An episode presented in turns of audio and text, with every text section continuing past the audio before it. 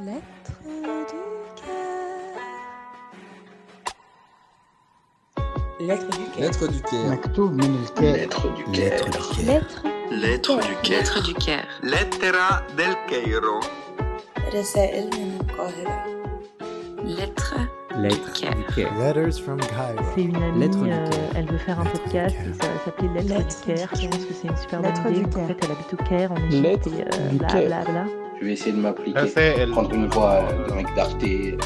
Bon, j'en ai fait plein. Je peux en refaire plein. Lettre du C'était marrant à faire.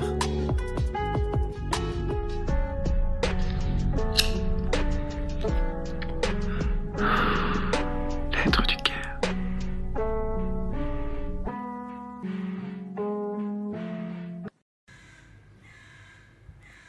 Coucou Aujourd'hui, c'est le 14 septembre. Et au bureau, on a ouvert les fenêtres. Ça a l'air bête comme ça, non? Eh bien, je ne vous raconte même pas l'effet que ça m'a fait. Je m'explique. En Égypte, il fait chaud. Je ne vous apprends rien. Mais alors en Égypte en été, il fait si chaud on a passé deux semaines sans jamais descendre en dessous de 42 ou 40 degrés. Un jour, nous étions à la cafette en terrasse avec mes collègues, en train de nous réjouir d'une journée un peu plus fraîche. D a pris son téléphone pour regarder la température. Il faisait 38 degrés. On trouvait qu'il faisait frais, euh, c'était agréable. Autant vous dire que le retour en France en hiver ne va pas être bien vécu du tout. Enfin bref, dans ces pays très chauds, on a une amie de choix, la climatisation. Amie ou ennemi en réalité. Ça avait déjà été le cas pour moi au Laos. J'y ai vécu un an, je ne sais pas si vous le saviez. C'est pour ça que je vous y fais souvent référence. Au Laos donc, pays chaud et humide, la clim est partout et à des températures pas possibles. On passe de 40 degrés dehors à 20 dans le bureau. Je venais au travail avec une écharpe et un pull. Je détestais ça. Au fil de l'année, j'avais réussi à négocier un petit 25 degrés de routine. Victoire. Eh bien, en Égypte, c'est un peu pareil. Au bureau, on est plutôt sur du 25 degrés, donc ça va encore. Et je dois bien avouer que des fois, ça fait quand même du bien. Mais alors, tenter de prendre un bus de nuit, et c'est une aventure. Ah m'avait dit Oula, alors pour ton bus, tu prends un pull, une écharpe, des boules caisses et de quoi te couvrir les yeux. Docile, j'avais écouté. Et bien heureusement. La clim est à moins 8000 et pendant toute la nuit, le chauffeur a passé des films avec le son super fort et les lumières bien blanches sont restées allumées tout du long. Tu parles d'un bus de nuit Je m'égare complètement, je vous parlais de fenêtre. Bref, on met la clim, du coup on ferme les fenêtres. On ferme les portes aussi. J'aime pas trop. Mes mentors en communication m'ont toujours dit la com, ça garde la porte ouverte. Mais aujourd'hui, on est mi-septembre, il fait super bon dehors, un petit 33 degrés tout doux. Référentiel égyptien. Je vous assure, c'est l'équivalent d'un petit 18-20 en France, je dirais. Je suis la première à arriver au bureau et je me fais le plaisir de ne pas allumer la clim. Quand le premier collègue m'a rejoint, il m'a dit Open the window, you'll see. Ouvre la fenêtre, tu vas voir. Alors j'ai ouvert en grand. Un petit air chaud a commencé à se balader dans la pièce, nouvellement habillé d'une lumière que je n'y avais encore jamais vue. Je pouvais presque voir ce souffle d'air passer entre nos ordinateurs. J'ai souri comme une enfant. Quelques bruits de klaxons kérotes au loin et une odeur qui m'a prise au cœur instantanément. L'odeur de la chaleur douce qui vient vous entourer comme un câlin, sans vous faire transpirer, sans vous agresser, juste vous dire que tout va bien, que la température est parfaite et que tout va bien. Enfin, c'est ce que moi je ressens quand il fait chaud. Ça me rend tellement heureuse. Cette odeur m'a rappelé le Laos, la Guadeloupe aussi un peu, à moindre mesure car il y fait bien plus chaud.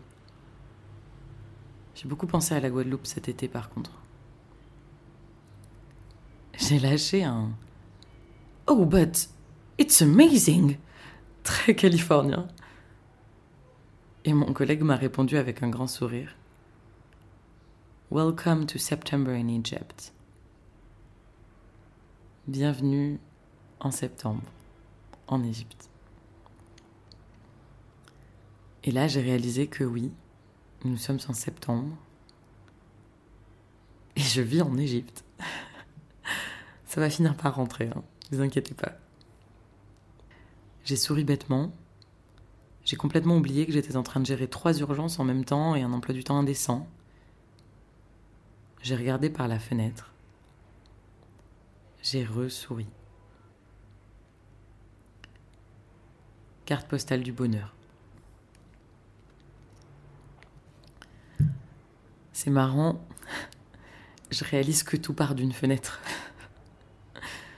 si vous me suivez un peu sur Instagram, outre mes vidéos extravagantes, mes musiques du quotidien et mes photos de nourriture, vous avez sûrement noté ma passion pour les fenêtres. J'adore les prendre en photo de tous côtés, les observer, m'asseoir dans leur cadre aussi quand c'est possible, ça me plaît beaucoup. Comme m'asseoir sur un plan de travail dans une cuisine. Je crois que c'est l'un de mes endroits préférés. Ça me rappelle toujours euh, dans la cuisine, à la maison, assise sur le plan de travail, à regarder papa s'affairer. Oui, j'ai des endroits préférés pour m'asseoir. N'hésitez pas à me parler des vôtres, je serais ravie de trouver de nouvelles inspirations. Bon bref, j'aime les fenêtres. La symbolique est trop belle. Une ouverture qui donne accès à un tout autre monde, dans littéralement une autre dimension, à une autre échelle. C'est un autre point de vue. Ça crée des ombres, des déformations, ça donne un cadre, souvent malléable dès qu'on bouge un peu les volets, ça ouvre de nouvelles perspectives visuelles et bien plus encore. Ça brise l'enfermement inhérent à un espace défini, ça rend d'autres choses possibles. Une fenêtre, c'est un lieu infini de possibles. Récemment, j'ai vécu un épisode très fort avec P. Nous étions chez lui, un soir. Il venait d'emménager dans son nouvel appartement. Je ne connaissais pas encore bien cet espace.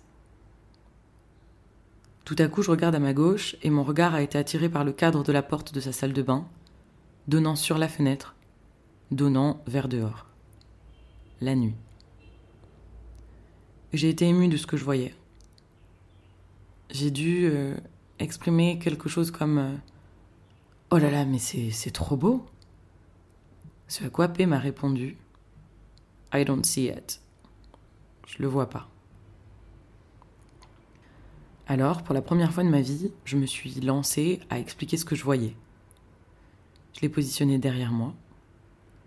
Il fait bien quelques têtes de plus, le bonhomme, donc euh, je ne lui gâchais pas la vue, soyez rassurés. Et j'ai décrit. J'ai décrit les lignes de la porte qui résonnaient avec celles de la fenêtre, qui menaient le regard vers une immensité, un tableau presque, totalement différent du blanc intérieur de l'appartement. Du bleu profond, du jaune, du noir, j'ai décrit comme les lumières des lampadaires révélaient les lignes de certains bâtiments que l'on pouvait alors seulement deviner, comme les ombres couvraient une partie entière du paysage qui se révélerait comme par magie au lever du soleil pour nous laisser découvrir une myriade de détails imperceptibles à une heure trop avancée de la nuit. J'ai décrit le monde à travers mes yeux. À la fin, j'ai fondu en larmes. J'ai compris, peut-être euh, pour la première fois vraiment, que ce que je vois, vous ne le voyez pas comme moi, que ce que j'entends, vous ne l'entendez pas comme moi. Épée m'a dit, c'est pour ça que tu dois le partager.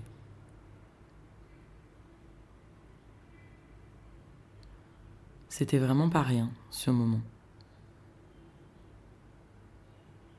Mais je vous avoue que depuis,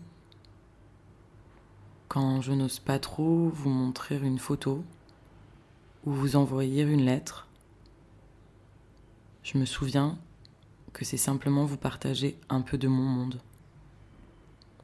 Et j'aime bien.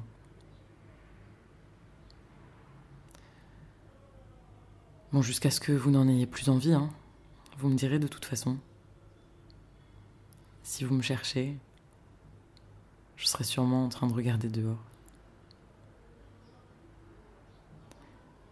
Dire que tout ce récit a commencé parce que j'ai ouvert une fenêtre. Welcome to September in Egypt. Je vous embrasse fort. À très vite. Lettre du cœur. Un podcast proposé par Laura, illustré par ZZ, et pour la musique, un grand merci à Andro et Monga. À bientôt!